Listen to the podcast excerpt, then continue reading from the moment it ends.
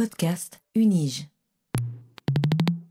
Aujourd'hui, c'est de la démocratie que nous allons parler et j'ai le plaisir pour cela de recevoir le professeur Nenad Stojanovic du département des sciences politiques et relations internationales et également membre de l'Institut d'études de la citoyenneté de l'Université de Genève qui euh, pilote un projet de recherche participative depuis maintenant trois ans qui s'appelle Demoscan, dont nous allons euh, également parler aujourd'hui, où la question au centre de ses intérêts au centre de ses recherches, c'est précisément la notion de démocratie.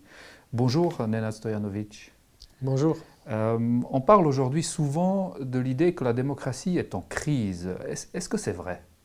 Alors si, si, on regarde la situation euh, en Europe, pour ne pas aller ailleurs, on constate que dans plusieurs pays, euh, pensons à la France, pensons à l'Italie, les partis politiques traditionnels sont en crise. Il y a le système politique euh, traditionnel des partis politiques qui, euh, voilà, qui, n'est plus le même par rapport à la situation qu'on connaissait encore il y a, il y a 10 ans et qu'on connaissait selon les pays depuis la Deuxième Guerre mondiale. Regardons déjà les dernières élections en Allemagne où les, deux partis qui, euh, qui jadis étaient, les partis allemands, euh, les sociodémocrates et les démocrates chrétiens, euh, sont, voilà, ont, perdu, pour ainsi dire, leur force, même si tout est relatif, les sociodémocrates ont regagné un petit peu par rapport aux dernières élections, mais si on compare le score des sociodémocrates allemands par rapport à la situation euh, encore dans les années 90, euh, ce n'est pas comparable. Euh, en, Italie, également, l'arrivée du mouvement Cinque Stelle a complètement bouleversé la scène politique. En France, l'arrivée de ce nouveau mouvement, il y a presque cinq ans désormais, République en marche du président Macron a complètement, là aussi, bouleversé le système des partis politiques tel qu'on connaissait en, en France, etc. etc. Donc euh, on constate qu'il hum, y a une crise des partis euh, politiques traditionnels. Et puis il y a dans plusieurs pays d'Europe euh, et ailleurs les taux de participation aux élections qui, qui diminuent. ça, ça c'est le deuxième indicateur de la crise. Et puis le troisième, on, on, le dit souvent, il y a de plus en plus des pays où on constate la montée des mouvements populiste. Euh, populiste qui, selon la définition du populisme qu'on veut donner, mais euh, dans le populisme, il y a quelque chose de potentiellement dangereux pour la démocratie si les partis ou les leaders populistes qui prennent le pouvoir abusent de ce pouvoir pour peu à peu détruire les, euh, les institutions démocratiques grâce auxquelles ils ont pu arriver à ce pouvoir. Donc là, euh, si on pense à l'Europe, il y a bien évidemment euh, le cas de l'Hongrie qu'on cite souvent. Il n'est pas le seul. aux États-Unis, bien sûr, nous avons vu ce qui s'est passé avec la présidence Trump, notamment dans les dernières semaines, et, l'attaque du Capitole, qui, est quand même l'indicateur de, voilà, de quelque chose qui peut, se passer. C'est toujours possible que des choses pareilles se passent euh, quand voilà, il y a des institutions démocratiques qui commencent à, ne plus fonctionner comme avant. Euh, quand je dis les institutions démocratiques, je pense notamment à la séparation des pouvoirs, à ce que les Américains appellent checks and balances, et qui a finalement, on pourrait dire même, sauvé les États-Unis de, euh, d'une situation qui aurait pu euh, devenir bien plus problématique si Donald Trump, euh, ou disons si dans le système américain, le président ou la présidente avait plus de pouvoir de, ce qui est le cas. Voilà, c'est un petit peu ça les signes d'une crise de, la démocratie, sans vouloir maintenant exagérer, mais quand même, on constate qu'il y a quelque chose qui se passe et qui doit faire en sorte que nous devons rester vigilants. Mhm. Donc on, voit ces différents signes, ces différentes sources qui, voilà, qui proviennent d'un peu de, différentes directions. Euh, pour vous, euh, en tant que chercheur, est-ce que vous, vous, verriez des solutions à, proposer pour, pour, sortir en quelque sorte la démocratie de, de cette crise ou de ce qui est peut-être le début de, de la crise? Alors, euh, il y a plusieurs possibilités. avant d'arriver à la possibilité que moi je privilégie. Peut-être juste mentionner que souvent à ces périodes de crise, on a parfois la tendance à répondre en disant, bon, vu que hum, les partis traditionnels, la, façon dont la démocratie fonctionne, euh, voilà, ne, marche plus, euh, les citoyennes et citoyens sont mécontents avec... Euh, avec euh, les résultats de, de, cette démocratie. Et donc, ils commencent à voter pour des mouvements et des leaders populistes. Euh, il, y a une réponse, c'est de dire, voilà, mais laissons plutôt que d'avoir des politiciens gouvernés, qui sont parfois corrompus, etc., ben laissons les technocrates gouverner. Donc, dans le langage de, sciences politiques ou de la théorie de la démocratie, on parle euh, d'une euh, épistocratie, ça veut dire laissons gouverner celles de ceux qui savent, qui, qui, ont les connaissances. Mhm. Et donc, euh, parfois, c'est le cas par exemple actuellement encore en Italie, on a des gouvernements créés ou formés surtout par des technocrates qui ne sont pas forcément liés à l'un ou l'autre parti. Mais là, je vois, disons, une tendance, là aussi, pas forcément euh, quelque chose qui est en faveur de la démocratie. Ça peut être une réponse, euh, voilà, à bref terme, s'il y a vraiment une crise euh,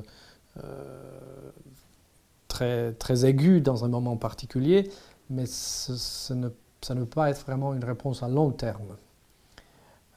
parce que finalement, les technocrates, d'accord, ils ont des connaissances dans leur domaine de compétences, mais finalement, euh, il faut aussi euh, poser la question aux citoyennes et citoyens. Qu'est-ce que, qu'est-ce et ils veulent?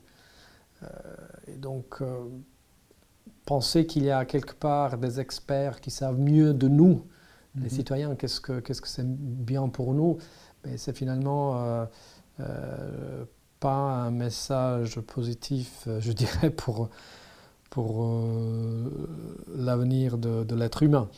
Et, donc, euh, je me retourne beaucoup plus vers ce qu'on appelle des innovations démocratiques, c'est-à-dire de chercher des façons non pas à, à, disons, à diminuer le degré de démocratie en tant que réponse à une crise de la démocratie, donc dire, voilà, laissons euh, gouverner les experts, euh, mais d'augmenter le degré de la démocratie, de la qualité de la démocratie, les possibilités pour les citoyennes et les citoyens de participer dans des processus euh, politiques.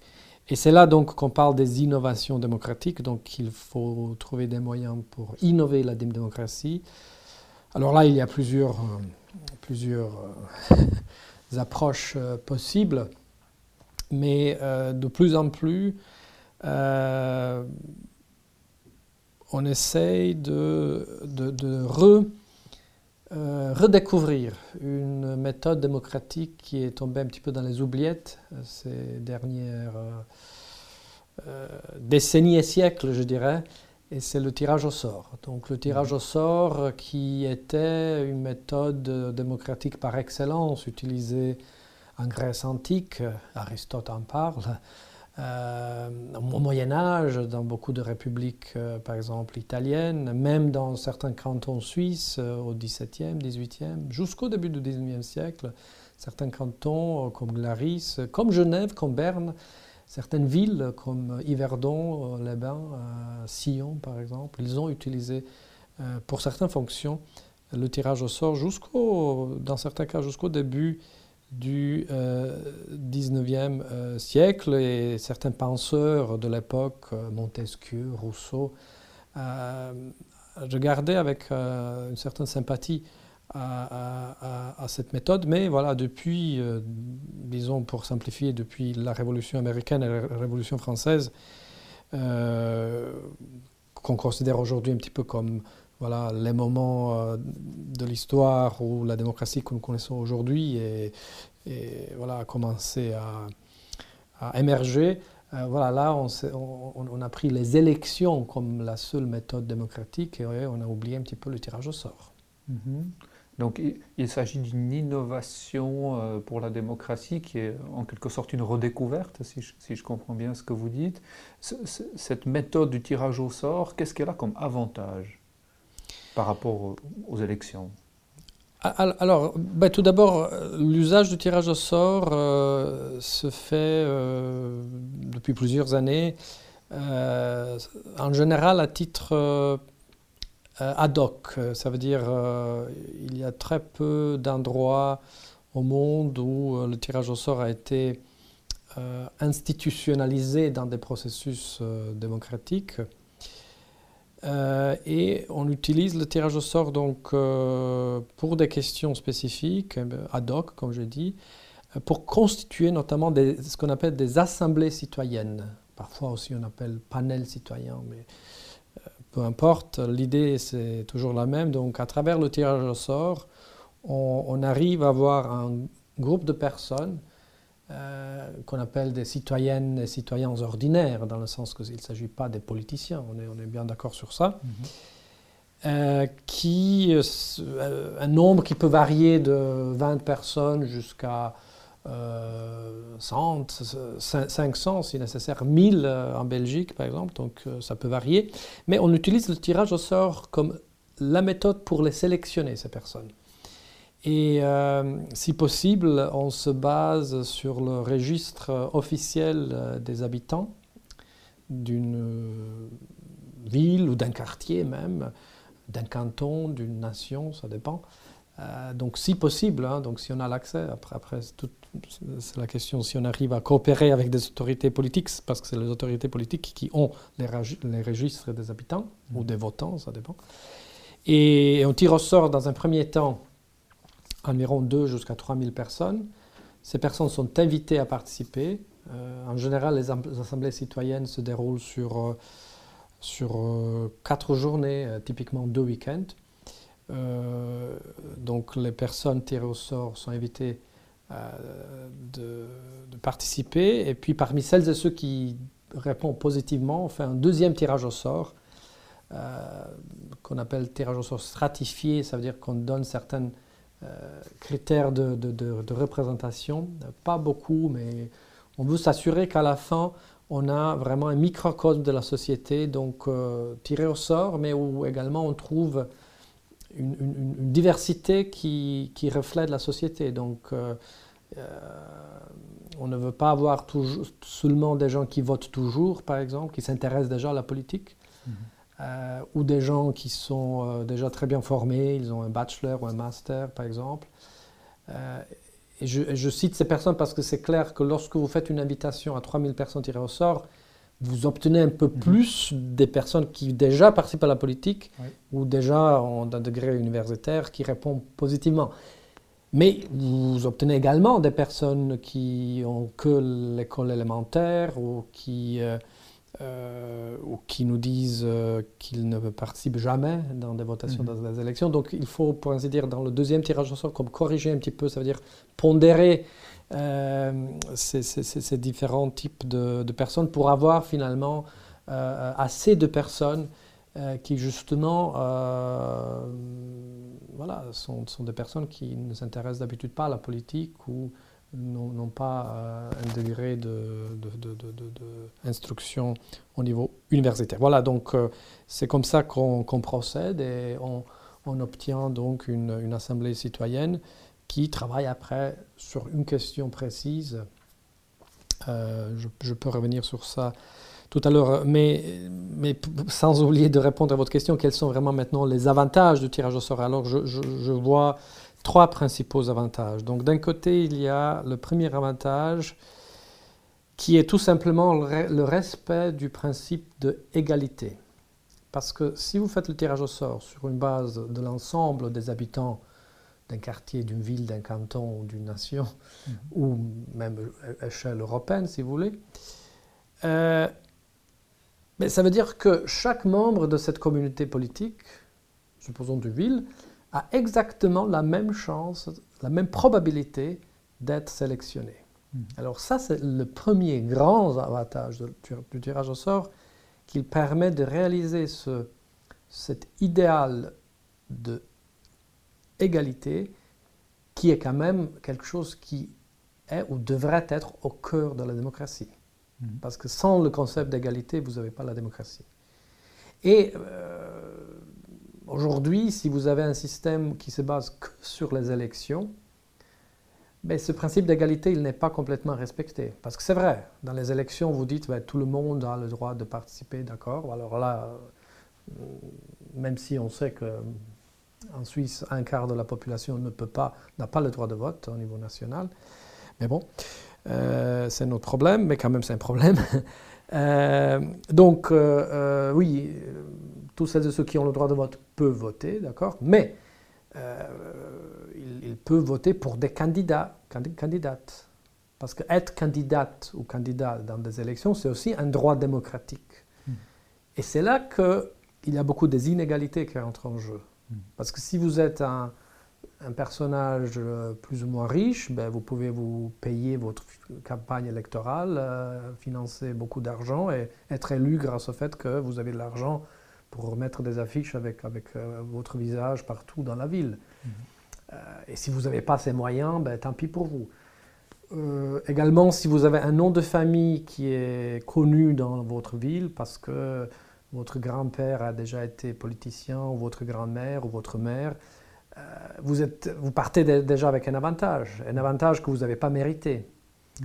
Euh, dans une autre étude que j'ai euh, que j'ai fait lorsque j'étais à l'université de Lucerne avec mon assistante de l'époque, Léa Portman, nous avons examiné par exemple en Suisse les candidates et les candidats qui ont un nom de famille qui n'est pas typiquement suisse mais on a trouvé que dans les élections, euh, ils sont un peu plus souvent euh, biffés des listes, parce que mm. le système électoral suisse le permet de biffer des personnes de votre liste. Mais nous avons trouvé que euh, tous les autres facteurs égaux, hein, mm. donc simplement le fait que vous avez un nom de famille qui n'est pas considéré comme local ou suisse, mais vous partez déjà désavantagé. Donc bref, Mhm. Il y a pas mal d'inégalités dans le système actuel qui se base que sur des élections, et c'est ça que finalement le tirage au sort permet de corriger un petit peu. Euh, parce que quand même, euh, vous, quand vous, recevez la lettre, vous êtes une des 3000 personnes qui étaient tirées au sort, et, vous savez que voilà, vous, vous avez eu de la chance, d'accord, mais n'importe quel autre membre de la communauté politique avait exactement la même chance. Et ça, je pense, c'est un message quand même très, très puissant. Mhm. Euh, qui parle en faveur du tirage au sort parce que, encore une fois, il permet de réaliser ce principe d'égalité d'une manière euh, sûrement différente et certains diraient même meilleure par rapport à ce qu'on a euh, dans, les élections. Le deuxième avantage, ça, concerne le, groupe de personnes qui, sont membres de cette assemblée citoyenne tirée au sort. Parce que là, vous avez donc une diversité que vous pouvez chercher autant que vous voulez, mais vous n'allez pas la trouver, par exemple, dans un parlement. Mhm. La diversité, euh, déjà homme-femme, hein, vous, aurez euh, au moins la moitié de cette assemblée seront des femmes. Par ailleurs, ce qui est intéressant de constater, c'est que lorsque nous invitons 3000 personnes de participer, nous avons eu jusqu'à maintenant, et on a fait en Suisse 5 expériments, à une exception près, on a toujours eu une majorité de femmes qui ont dit oui, je veux participer. Mhm.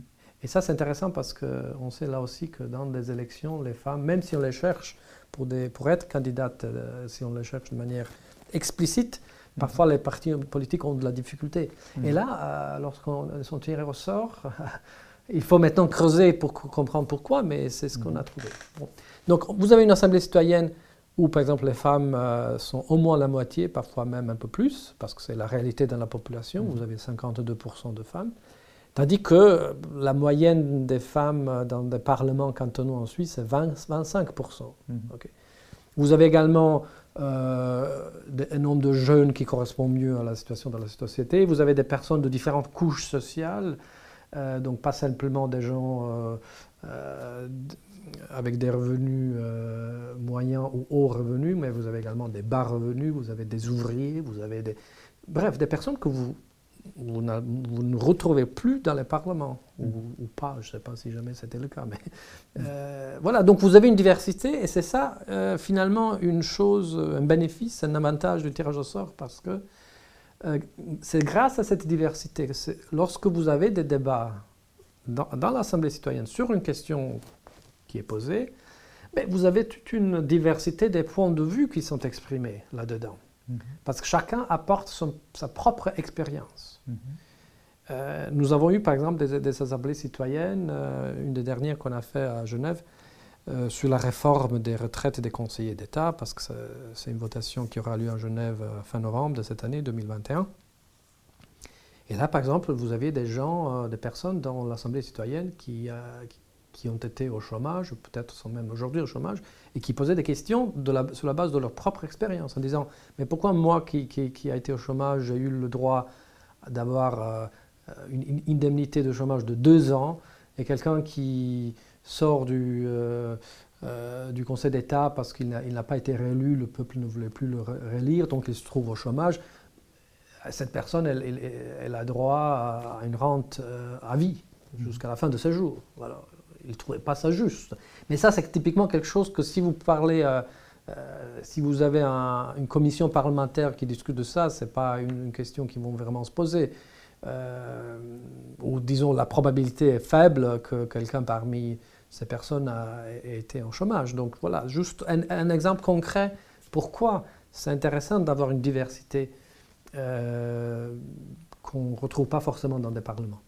Et un troisième, un troisième euh, avantage, c'est que justement grâce à cette diversité, euh, euh, il y a des, une fois qu'ils ont terminé leur travail, l'Assemblée citoyenne présente un rapport, un avis qui peut être utile pour des autorités politiques ou pour d'autres citoyens, qui donne un autre regard sur la question politique par rapport à ce qui a été, par exemple, le débat au Parlement un autre regard qui souvent permet également de débloquer certaines situations.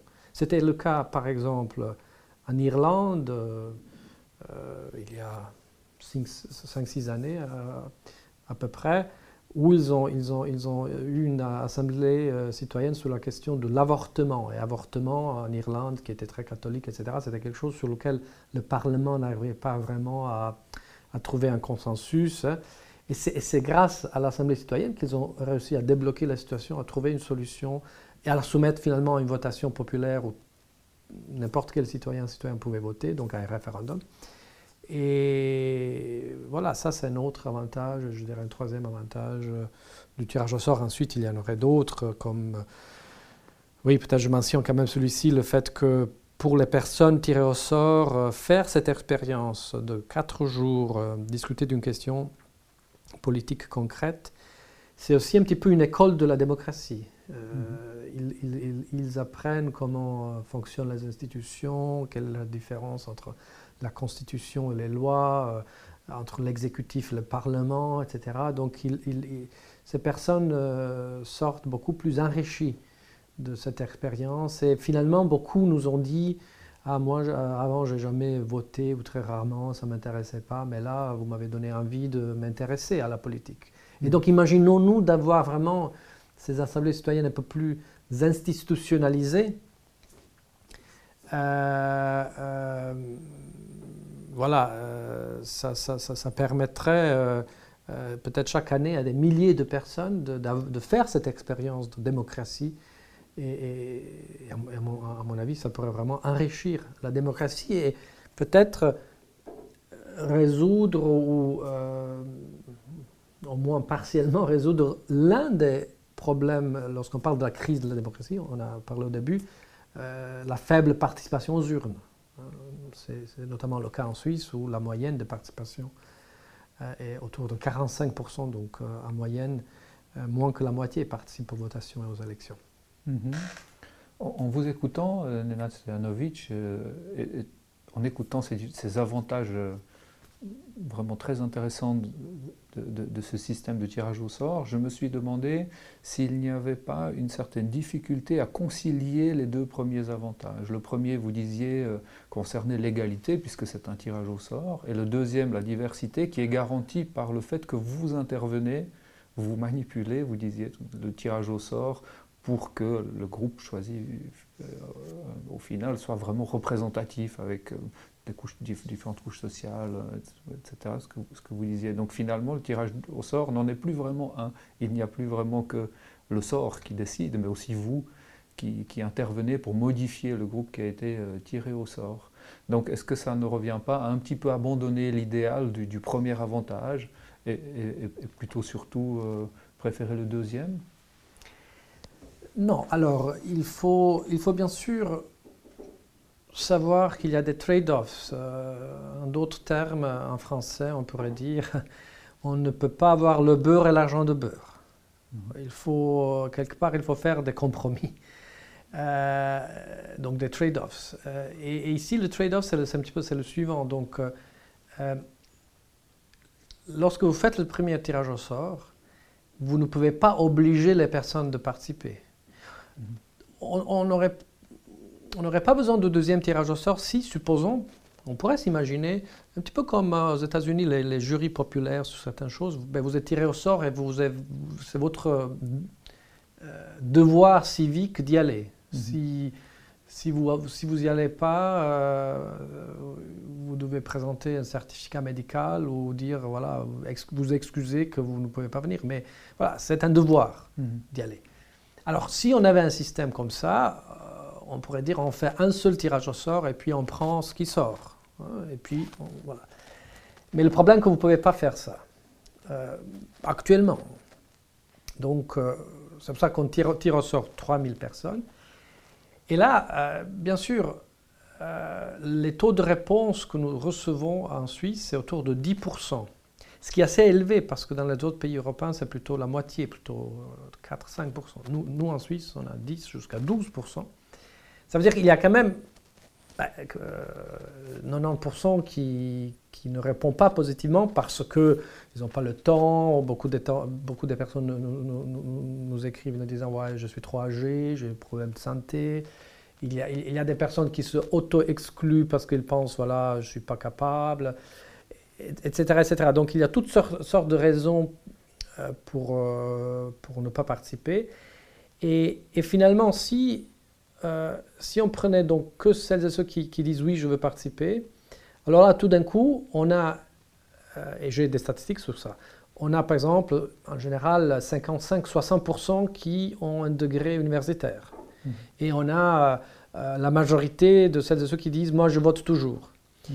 Et, et, si on ne faisait pas donc le deuxième tirage au sort, on se retrouverait avec une assemblée citoyenne qui est finalement où on n'obtient pas cette diversité, ce, miroir de la société qu'on aimerait quand même avoir, parce que c'est grâce à cette diversité, encore une fois, qu'on obtient après des discussions où plusieurs euh, points de vue rentrent euh, dans la discussion. Donc voilà, ça c'est la raison pour laquelle il faut faire ce deuxième tirage au sort. Alors là, ce n'est pas que de, n'est pas de, manipulation de notre part, dans le sens que euh, tout est transparent déjà.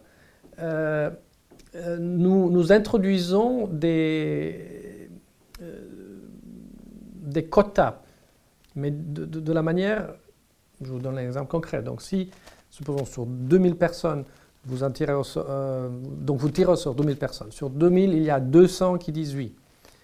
Et sur, et sur 200, il faut après en arriver à 20. ok? Donc nous disons seulement, OK, le deuxième tirage au sort, ça sera 200 euh, personnes, d'accord? Mais nous voulons, après, sur les 20 personnes, avoir 10 jusqu'à 11 femmes. 3, 4 3 jusqu'à 4 personnes qui ont moins de 25 ans. Euh, pas simplement parce que ça correspond à hmm. des statistiques de la société. Hein. donc on n'invente rien. Euh, on sait par exemple que en Suisse, il y a 20% des personnes qui ont le droit de vote qui ne votent jamais. Il y a des études qui le démontrent, plus, ou moins 20%. Donc, euh, nous, on dit, ben, sur les 20 personnes de notre Assemblée citoyenne, euh, euh, on aimerait avoir voilà, 3 jusqu'à 4 personnes parmi celles et ceux qui ne votent jamais ou très rarement. Mhm. Voilà. Donc, on, donne un petit peu des, des chiffres cibles et puis on, laisse quand même travailler le tirage au sort. Donc c'est pas que, hmm. donc dans ce sens-là, il n'y a pas une manipulation euh, de, notre part, mais on laisse travailler. Donc on a, on a un logiciel qui est, qui est, fait pour ça. Donc sur les 200 personnes, on fait travailler le tirage au sort, mais en disant, voilà, il y a, il y a, il y a certains juste euh, quotas qu'il faut, représenter, qu'il faut, qu'il faut respecter pour, pour que on, on, obtienne cette diversité qui est l'un des objectifs hmm. dès le départ. Merci. Oui, alors cette, assemblée citoyenne qui est donc ainsi tirée au sort, euh, elle n'est donc ni experte ni élue. Euh, d'où est-ce qu'elle tire euh, du coup finalement sa légitimité? Alors ça c'est une question intéressante parce que effectivement souvent les méthodes basées sur le tirage au sort obtiennent la critique une critique par ailleurs qui, qui vient souvent des, des élus. Hein, peut-être ça, c'est pas un hasard, que les élus nous disent Ah non, non, mais c'est ça, c'est pas légitime, il faut. Il faut qu'il y ait des élections, il faut le consentement des citoyens, donc il faut chacun présente ses idées politiques, et puis les citoyens votent, et puis euh, nous, les élus, sommes des représentants légitimes, et pas les gens tirés au sort. Mmh. Alors, comme première réponse, c'est une euh, vision de la légitimité très très étroite et très très partielle, je dirais. Euh, parce que la légitimité peut dire, euh, bah, il y a plusieurs, plusieurs conceptions de la légitimité.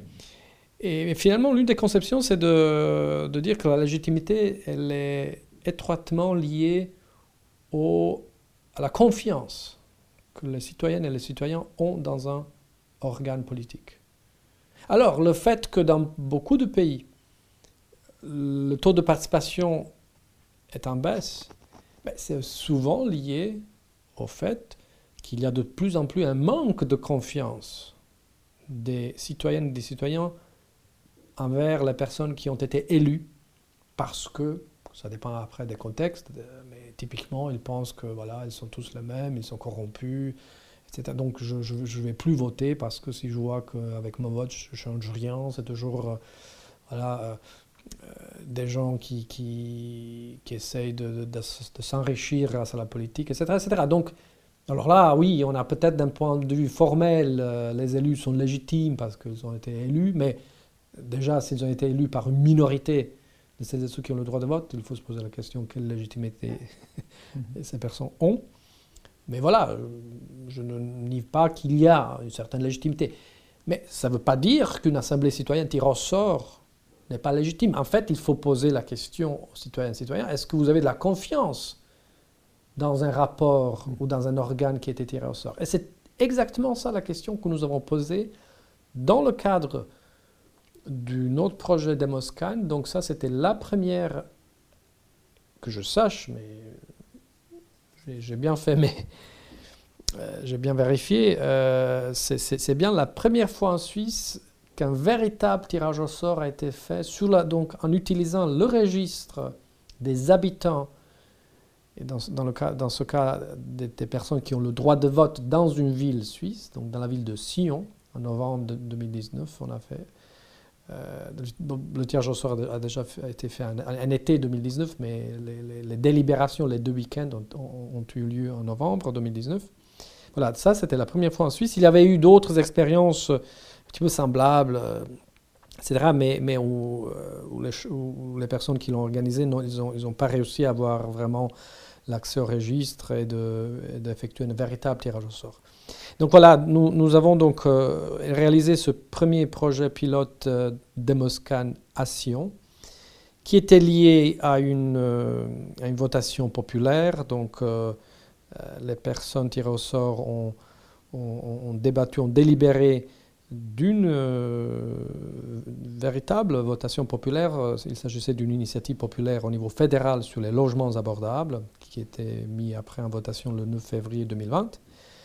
Et les 20 membres du panel citoyen de Sion, comme on l'a appelé, ont débattu de cette question et ils ont rédigé un rapport en résumant les, les arguments principaux les plus pertinents pour voter oui à cette initiative et les arguments que, selon elle et eux, euh, sont les plus pertinents pour voter non. Ce rapport a été ensuite envoyé à l'ensemble des personnes ayant le droit de vote dans la ville de Sion. Mais ensuite, nous avons fait un sondage. Euh, je n'entre pas maintenant dans les détails de, la méthode utilisée, mais on a on a fait un sondage avec plusieurs groupes de contrôle et de, traitement, donc on a pas, chaque groupe a reçu la même chose. Euh, euh, et une des questions qu'on a posées, c'est quel est le degré de votre confiance dans ce panel citoyen tiré au sort sur une échelle de 1 à 7 et quel est le degré de confiance que vous avez envers le Parlement fédéral, donc le Parlement des élus? Et les résultats que nous avons obtenus, c'est que déjà, sur une échelle 1 à 7, c'est autour de 4,8, euh, l'échelle de confiance. Et on ne trouve pas de grande différence entre euh, le panel citoyen tiré au sort et le Parlement des élus. Sur, dans certains groupes euh, de contrôle, on trouve même une légère meilleure ou plus de confiance dans le panel citoyen tiré au sort plutôt qu'envers le Parlement. Donc, voilà, ça c'est la question de la légitimité. À partir du moment où les citoyennes et les citoyens ont un degré de confiance considérable dans, dans une assemblée citoyenne tirée au sort, la question de la légitimité, elle est, je dirais, en bon partie euh, résolue.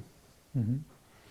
Alors pour ce, pour ce projet Demoscan, ou euh, éventuellement d'autres types d'assemblées citoyennes, qu'est-ce qu'on peut, maintenant que vous les avez explorés, testés, euh, étudiés, qu'est-ce qu'on peut en attendre pour le futur, en, Suisse en particulier? Alors, je dois dire que j'ai été absolument surpris, positivement surpris, après cette première expérience euh, Demoscan Sion, euh, parce que euh, ben déjà cette expérience a eu un, un écho médiatique très important en Suisse, dans les différentes régions linguistiques. Et euh, euh, nous avons reçu plusieurs euh, appels et prises de contact de la part des villes et des cantons suisses qui nous ont demandé de faire à peu près la même chose chez eux aussi. Mmh. Et, donc ça fait que nous avons réalisé déjà deux assemblées citoyennes à l'échelle du canton de Genève, une fois en collaboration avec le département du territoire du canton et une autre fois euh, en collaboration avec la chancellerie du canton de Genève. Nous l'avons fait également en juin de, toujours de cette année 2021 dans un quartier de Lausanne, en collaboration avec la ville de Lausanne. Et euh, le canton de Zurich a décidé de, de, faire, euh, ou disons de financer trois assemblées citoyennes à l'échelle des villes, trois villes dans le canton de Zurich, Ouster, euh, qu'on a déjà fait fin août, début septembre, et l'année prochaine, 2022, il y aura la ville de Winterthur et la ville de Talville. Mm. Et toujours l'année prochaine, il y aura un Demoscan en Argovie, canton d'Argovie, donc en collaboration avec la chancellerie d'État et par ailleurs avec le Centre d'études pour la démocratie d'Arro, donc c'est entre l'Université de Genève et le Centre d'études euh, pour la démocratie d'Arro, en collaboration. Et euh, la nouvelle euh, toute récente, c'est qu'il y a également un intérêt au Tessin, dans la ville de Bellinzone, mhm. de, de, voilà, de, faire là aussi une assemblée citoyenne. pour l'instant, donc, vraiment, je suis très, très positivement surpris. On verra comment ça se développe. Euh, et, les deux types d'assemblées citoyennes que nous avons organisées sont d'un côté donc le, modèle Demoscan, donc en lien avec une votation populaire, et d'autres qui ne sont pas euh, sans lien avec une votation populaire, où il s'agit plutôt de savoir, voilà, sur une question donnée, par exemple à Ouster, la question c'était qu'est-ce que notre ville peut faire pour lutter contre les changements climatiques, pour réduire les déchets, etc. Et donc là, euh, les 20 citoyennes et citoyens tirés au sort ont rédigé un avis qui est ensuite envoyé à la fois aux autorités politiques de la ville, mais également sous la forme d'un Bürgerbrief, ça veut dire une lettre citoyenne, à l'ensemble de la population de, la ville de Ouster. Mhm. Mhm. Ces, assemblées citoyennes, dans le cadre de votre recherche, dans le projet des Moscanes, euh, fonctionnent en quelque sorte en parallèle hein, aux, assemblées euh, de, politique euh, au Conseil fédéral, au Parlement, etc. Est-ce que vous pensez qu'il y aurait un avenir possible dans lequel ces assemblées citoyennes auraient, elles, le, le rôle de, décision politique? Alors, pour l'instant, euh, je ne pense pas que c'est ça l'idée. L'idée vraiment, ce n'est pas de créer une concurrence euh, au, Parlement, même si c'est quelque chose que souvent les, les, euh, parlementaires craignent, ils ont, ils ont peur peut-être qu'on va prendre quelque chose de leur pouvoir, mais ce n'est pas le cas. Donc on, l'idée, ce n'est pas vraiment d'abolir les élections et d'introduire le tirage au sort et d'avoir un Parlement euh, tiré au sort qui décide. Non, c'est vraiment d'enrichir, de compléter les institutions que nous avons avec des assemblées citoyennes, qui pourraient avoir un rôle, pas forcément décisionnel, mais consultatif. Euh, par exemple, en Suisse, nous avons cette tradition d'avoir des procédures de consultation avant euh, que le gouvernement, ça peut être au niveau cantonal, au niveau fédéral, avant d'envoyer le projet de loi au Parlement, il fait une procédure de consultation ben, pour savoir un petit peu qu'est-ce que les partis, les associations en pensent, euh, voilà, pour mieux préparer ce projet de loi.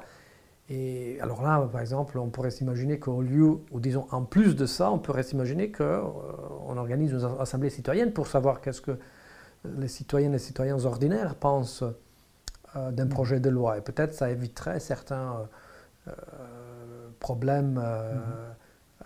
Après, par exemple, la loi sur CO2 qui voilà, a été votée au Parlement, etc., il y avait un référendum, et puis, grande surprise, la loi a été rejetée. Peut-être la loi aurait été meilleure et plus acceptable par la population si on avait en amont mhm. fait, voilà, fait discuter une assemblée citoyenne tirée au sort euh, mhm. de ce projet de loi. Mhm. En effet, merci, merci beaucoup Nenad Stojanovic pour, pour cet entretien, c'est absolument fascinant. On espère que euh, ça portera ses fruits aussi dans, dans notre société. Merci encore, merci beaucoup. Merci à vous de l'invitation, c'est un plaisir.